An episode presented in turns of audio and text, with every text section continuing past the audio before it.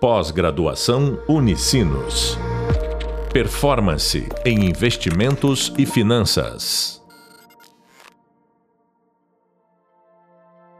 Olá, pessoal. Sou a professora Cíntia Barbosa e estarei com você na disciplina Risco e Retorno.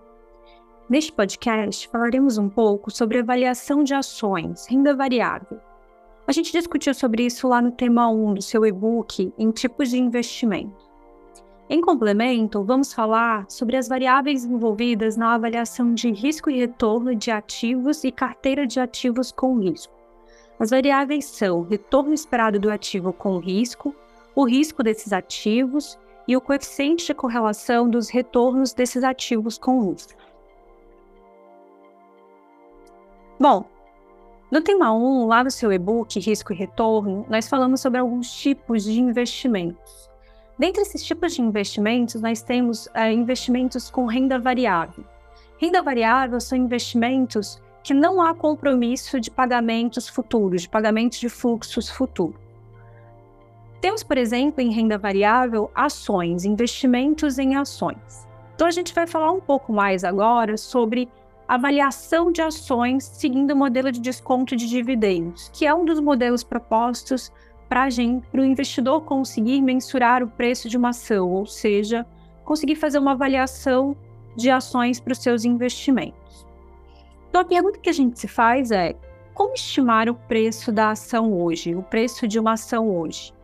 Então, acompanha comigo no exemplo a avaliação de ações MDD, que é modelo de desconto de dividendos, apresentada no tema 1 do seu e-book, Risco e Retorno. Bom, nós temos aqui um exemplo que indica um fluxo de dividendos esperado pelo investidor, que foi projetado, né, uh, previsto, projetado, avaliado pelo analista e investidor. Então, ele propõe na sua projeção o seguinte: uh, ao final do ano 1, ele espera receber um dividendo de R$ reais por ação, ao final do ano 2, ele espera receber um dividendo de R$ 3,50.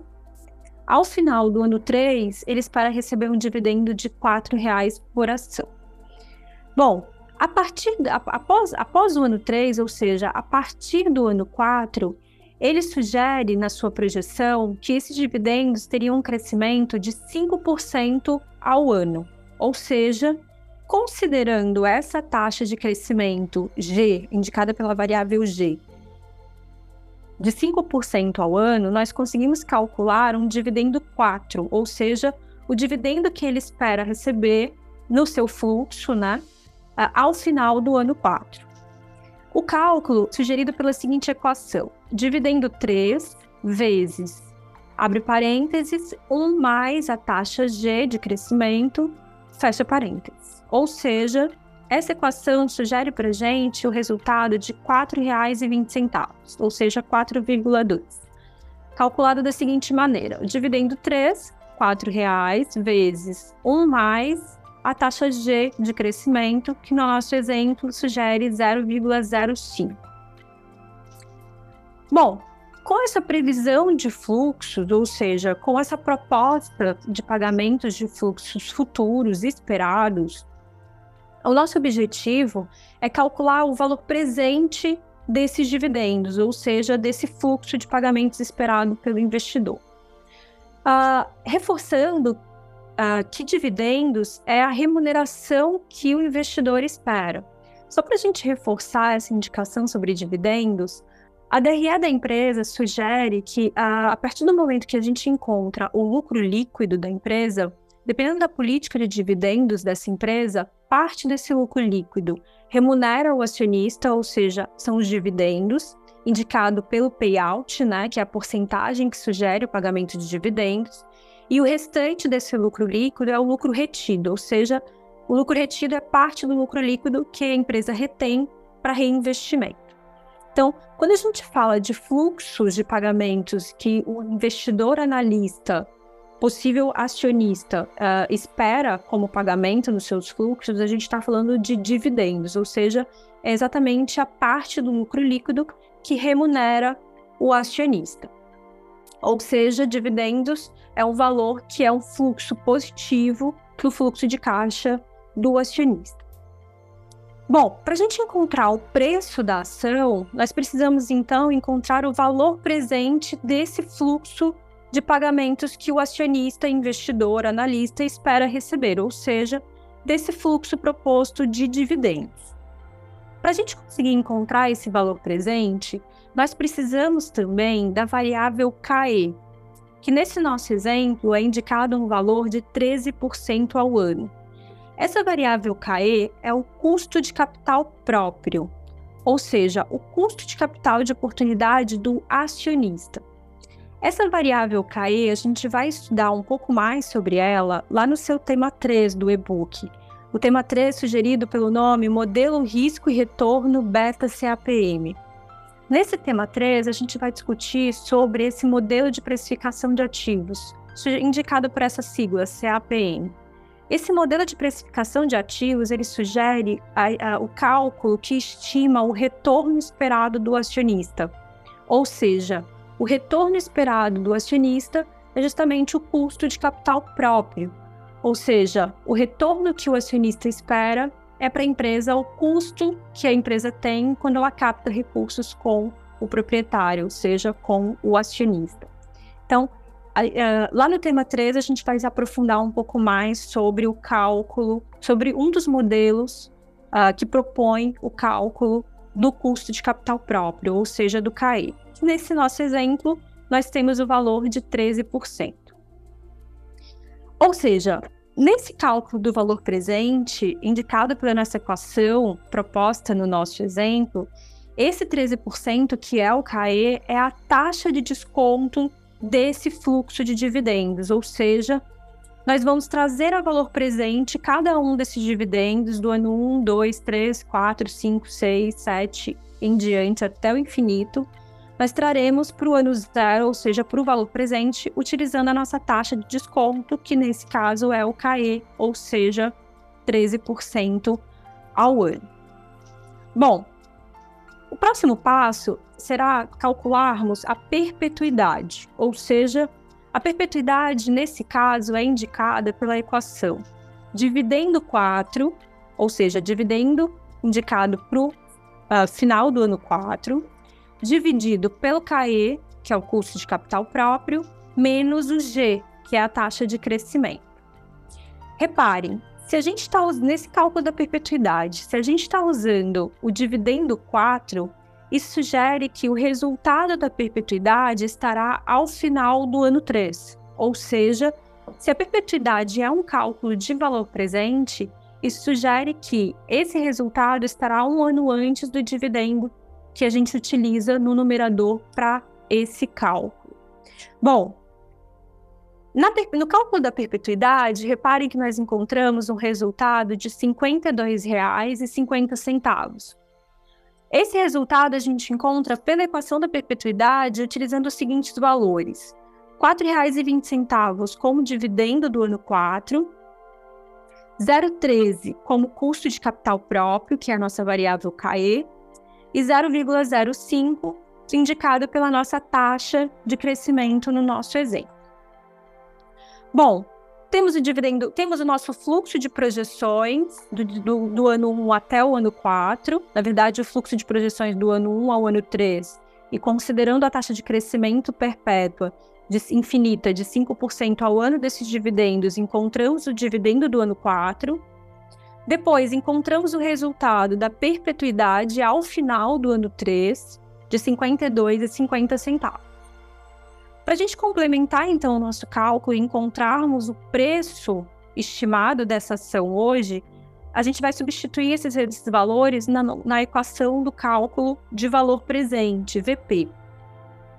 Ou seja, o dividendo 1 de R$ reais dividido por 1 mais o CAE de 0,13 elevado a 1, ou seja, um período é exatamente, nós estamos considerando que esse dividendo é o dividendo ao final do ano 1, ou seja, estamos trazendo a valor presente esse dividendo um ano para trás, para o passado, ou seja, para o ano zero, mais o dividendo 2 de R$ 3,50 dividido por 1 mais 0,13 elevado a 2 períodos, mais o dividendo do ano 3 de R$ 4,00 somado à perpetuidade de R$ 52,50, dividido por 1 mais a taxa KE 013 elevado a 3, justamente porque estamos considerando três períodos de tempo.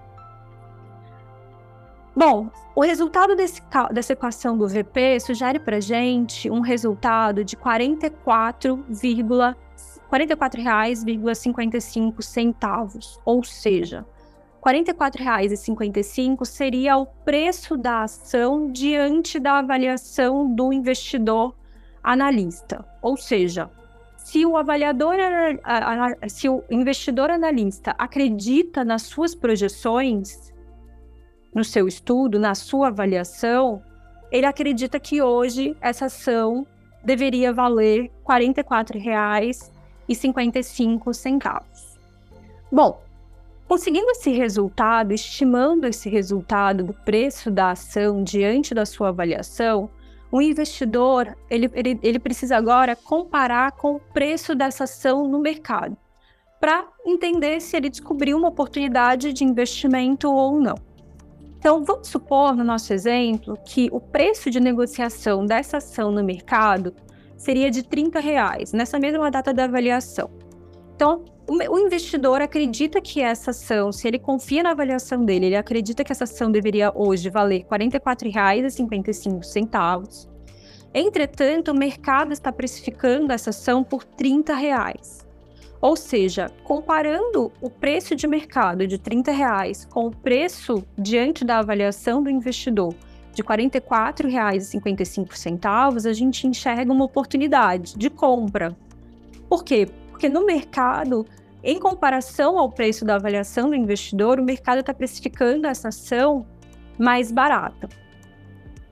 Ou seja, nessa avaliação do modelo de desconto de dividendos, nós conseguimos, então, diante da projeção do analista do fluxo de caixa de dividendos, da indicação de uma taxa de crescimento também proposta pelo investidor analista, a estimação do CAE, que é o custo de capital próprio, o analista investidor consegue, pelo, uh, pelo cálculo de valor presente desse, desses dividendos, ou seja, desse fluxo de dividendos, encontrar o preço da ação diante da avaliação dele.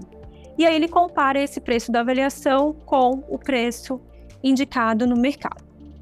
Para encontrar, para perceber ou para entender se ele encontrou uma oportunidade de investimento ou não. Nesse nosso exemplo, o investidor encontra aí uma oportunidade de investimento de compra dessa ação, justamente porque o preço da ação no mercado é, foi precificado mais barato do que uh, em comparação ao preço estimado por ele na sua avaliação. Bom, complementando as nossas discussões do tema 1, falaremos agora sobre a estimativa das variáveis relevantes para o estudo da gestão de carteiras de ativos com risco. As variáveis, uma das variáveis envolvidas nessa gestão de carteiras de ativos com risco seria o retorno esperado desses ativos envolvidos nessa avaliação. No tema 1, a gente discutiu e gente, nós demos exemplos sobre o, como calcular o retorno, retornos históricos de um determinado ativo, para a gente conseguir avaliar esses ativos em carteiras de ativos com risco.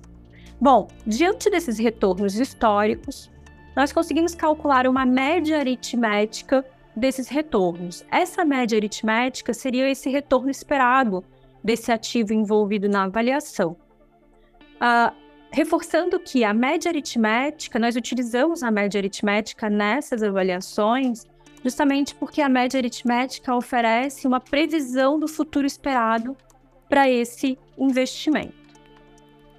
Bom, além do retorno esperado desses ativos envolvidos nessas avaliações de investimento, nós, te nós temos que avaliar também o risco, a medida que indica o risco, ou melhor dizendo, a medida que nos ajudará a avaliar o risco será o desvio padrão, que é a medida, é, o desvio padrão desses retornos históricos, desses ativos. Lembrando que a, o desvio padrão é uma medida de dispersão, né? Então ele mede a dispersão desses retornos, dessas observações históricas. Bom, em complemento, uma outra variável relevante na nossa avaliação de investimentos de carteiras com risco, de gestão de carteiras com risco, seria o coeficiente de correlação dos retornos desses ativos. Bom, o coeficiente de correlação ele é calculado utilizando a covariância do retorno de dois ativos. Vamos supor, por exemplo, dois ativos, um ativo A e um ativo B ou seja, a covariância do retorno do ativo A com o retorno do ativo B, dividido pelo desvio padrão do ativo A vezes o desvio padrão do ativo B. Bom, essa equação, ou seja, esse coeficiente de correlação, esse cálculo, ele sugere a correlação entre os retornos dos ativos. Ou melhor dizendo, ele, ele, uh, ele sugere a relação entre o comportamento dos retornos desses ativos. Mas como o coeficiente de correlação nos ajuda no estudo da gestão de carteiras de ativos com risco? Acompanha comigo o gráfico do coeficiente de correlação apresentado no tema 1 do seu e-book Risco e Retorno. Ele mostra os gráficos de dispersão dos retornos de ativos para a gente conseguir visualizar melhor a correlação dos retornos desses ativos envolvidos nessa gestão de carteiras. Bom, Reparem que no nosso gráfico, ele é, na verdade, uma, um gráfico figura, ela, é, ela, ela sugere cinco pequenos gráficos, onde cada gráfico uh, indica um coeficiente de correlação, considerando uma nuvem de dispersão, onde cada um desses pontos é uma combinação entre dois retornos, retornos de dois ativos diferentes. Então, Uh, ah, Para a gente entender um pouquinho melhor essas relações, a gente precisa entender as variáveis envolvidas nesse gráfico. Então, reparem que cada gráfico tem no eixo Y um R de retorno de um ativo, de um ativo do mercado e no eixo X também um R de retorno de um outro ativo no mercado. Então, são dois ativos diferentes e nós estamos tentando buscar, melhor dizendo, a relação, ou melhor dizendo, qual é, qual seria a relação entre o comportamento dos retornos dessas variáveis em um determinado período de tempo. Reparem que nessa essa nuvem de dispersão desses pontos, ela é significativamente diferente nesses cinco gráficos. Vamos entender um pouquinho melhor qual seria essa correlação, ou melhor dizendo, o que essa correlação sugere sobre o comportamento entre os retornos desses dois ativos. No primeiro gráfico, nós temos um coeficiente de correlação igual a menos 1. O coeficiente de correlação igual a menos 1 sugere que a correlação entre esse, o retorno desses dois ativos é linear uh, inversa perfeita, ou seja, à medida que o retorno do eixo x aumenta, o retorno do eixo y diminui. Ou seja, eles têm uma correlação inversa. À medida que o retorno de um ativo aumenta, o retorno do outro ativo reduz numa correlação linear perfeita. Reparem que nu a nuvem de dispersão desses pontos formam uma linha mostrando uma correlação inversa entre esses dois ativos. Olhando para o gráfico seguinte, logo à frente, à direita, a gente consegue perceber que essa nuvem de dispersão continua mostrando uma correlação inversa entre outros dois retornos de outros dois ativos. Entretanto, essa nuvem ela começa a se dispersar, ela já não forma mais uma linha inversa. Ou seja, nós temos aí um coeficiente de correlação que, é, entre outros dois retornos de outros dois ativos que se afasta de menos um e se aproxima de zero. Ou seja, esse coeficiente de correlação, poderíamos ter um coeficiente de correlação aqui de menos 0,8, menos 0,7, por exemplo. Ou seja, quando um coeficiente de correlação negativo se aproxima de zero, nós, nós continuamos tendo uma correlação inversa, porém, quanto mais dispersos forem esses pontos, ou seja, essa nuvem de dispersão, mais fraca é essa correlação. Então, quanto menos, quanto menos dispersa a nuvem, mais forte será a correlação, nesse caso, uma correlação inversa. Quanto mais uh, dispersa essa nuvem de pontos, mais fraca será essa correlação inversa. Bom, nós temos agora um terceiro gráfico e a gente repara que a nuvem de dispersão entre esses pontos, ele é uma nuvem tão dispersa que a gente não consegue enxergar uma correlação, seja ela positiva ou seja ela negativa inversa entre os retornos desses dois ativos, ou seja, quando o retorno de um, do ativo do eixo X aumenta, o que acontece com o retorno do eixo Y? Aumenta, diminui? percebam que pode acontecer qualquer um dos dois comportamentos ou correlações. Então, o coeficiente de correlação do retorno entre esses dois ativos seria de aproximadamente zero, ou seja, estatisticamente a gente não consegue enxergar uma clara, de uma maneira clara, ou melhor dizendo, com clareza, uma correlação entre os retornos desses dois ativos ao longo do, os retornos desses dois ativos ao longo do tempo. Bom, e por fim, nós temos abaixo dois gráficos onde percebam que o coeficiente de correlação é, entre o retorno desses dois ativos é positivo. Ou seja, no gráfico à esquerda, nós temos uma nuvem de dispersão um pouco é, menos dispersa, porém não formam uma linha. Então, nós temos uma correlação positiva, ou seja, à medida que o retorno do ativo do eixo X aumenta, o retorno do eixo o, ativo, o retorno do ativo do eixo Y também aumenta. Ou seja, eles têm uma correlação positiva. O retorno desses dois, os retornos desses dois ativos têm uma correlação positiva. À medida que o retorno de um ativo aumenta, o retorno do outro ativo também aumenta ao longo do tempo. E aí a gente segue o mesmo raciocínio. Nessa correlação positiva, quanto menos dispersa essa nuvem de pontos, mais forte é a correlação entre esses, esses dois ativos. E quanto mais dispersa essa nuvem de dispersão, mais fraca é a correlação entre o retorno desses dois ativos. E por fim, nós temos então aqui à direita o nosso último gráfico, cujo coeficiente de correlação entre esses dois ativos seria de 1, ou seja, esses dois ativos teriam aí uma correlação linear positiva perfeita. Bem, discutimos aqui o estudo sobre as variáveis envolvidas na gestão da carteira eficiente, ou seja, na gestão de carteira uh, de ativos com risco. O retorno esperado e o risco da carteira dos ativos com risco, além do coeficiente de correlação desses ativos envolvidos nessa avaliação. No próximo podcast, vamos analisar as informações contidas no gráfico 5 do seu e-book, discutindo as características das carteiras indicadas no gráfico quanto ao risco e retorno esperado das carteiras com ativos com risco.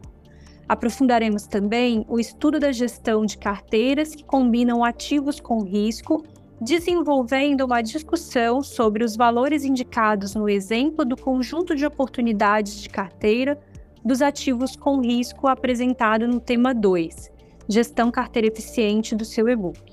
Até a próxima, bom estudo. Pós-graduação Unicinos. Performance em investimentos e finanças.